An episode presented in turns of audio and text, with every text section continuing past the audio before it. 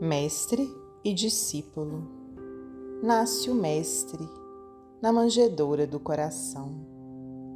Sorri divinamente entre os impulsos sentimentais. Mostra-se razão à luz da estrela da fé. Desenvolve-se dia a dia sob os cuidados da alma. Alegra a paisagem mental, renovando a esperança. Ainda menino, sobe ao templo do cérebro e fala com simplicidade, confundindo raciocínios doutos. Movimenta-se, desde então, no cosmos individual.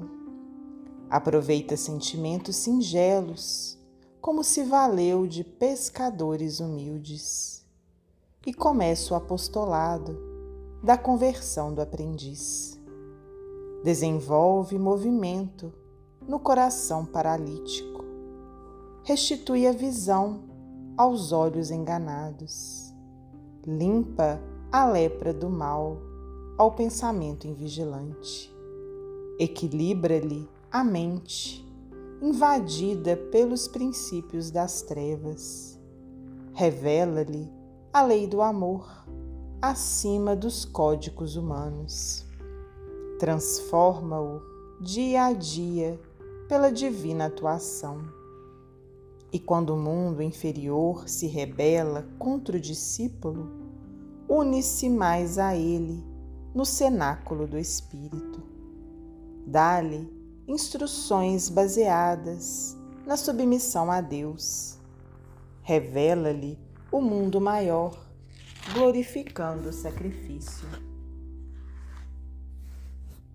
Dilata-lhe a personalidade, exemplificando a renúncia.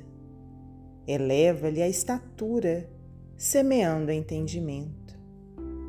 Atingindo o Calvário, das responsabilidades interiores, quando o aprendiz isolado está sozinho em si mesmo entre milhões de pessoas.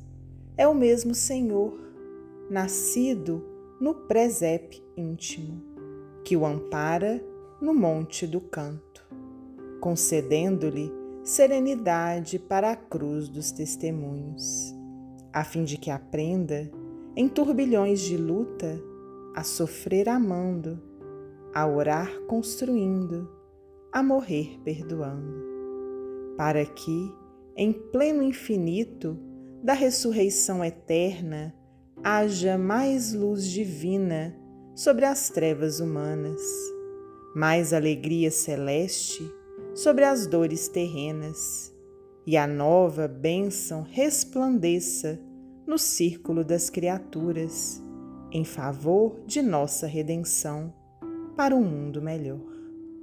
André Luiz, psicografia de Francisco Cândido Xavier, do livro Relicário de Luz.